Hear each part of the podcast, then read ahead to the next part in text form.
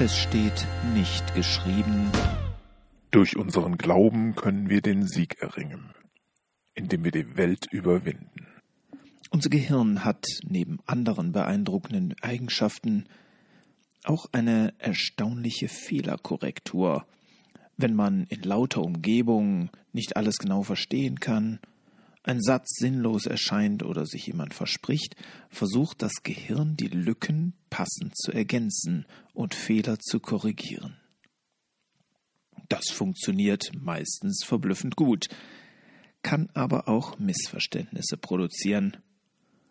Zum Beispiel hat mein Gehirn jahrzehntelang aus einem Wochenspruch im Gottesdienst die einzelnen Begriffe unser Glaube, Sieg, Welt und überwunden herausgefiltert und daraus den eingangs zitierten Satz konstruiert.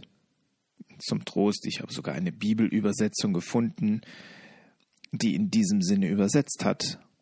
Doch gelesen wurde der Satz nach der Luther-Übersetzung und klingt dort so. Unser Glaube ist der Sieg, der die Welt überwunden hat. 1. Johannes 5,4 Und so entspricht es auch der altgriechischen Vorlage.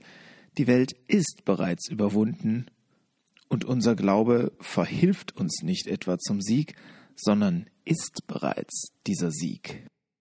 Das passt aber nicht so gut zu unserem Denken. Wir können an den Sieg glauben oder dergleichen. Aber der Glaube ist doch nicht schon der Sieg? Doch, sagt die Bibel, und zwar nicht nur an dieser Stelle. Wir müssen keinen Sieg mehr erringen, das hat Christus schon getan. Für einen Sieg muss der Gegner entwaffnet sein. Die stärkste Waffe des Feindes war der Tod, und sie hat Jesus am Kreuz zerbrochen. Diese Wahrheit müssen wir nur im Glauben für uns annehmen, und damit ist unser Glaube bereits der Sieg. Die Meisterschaft hat Jesus schon vor Saisonende gesichert, selbst wenn wir noch manchmal ein Gegentor zulassen.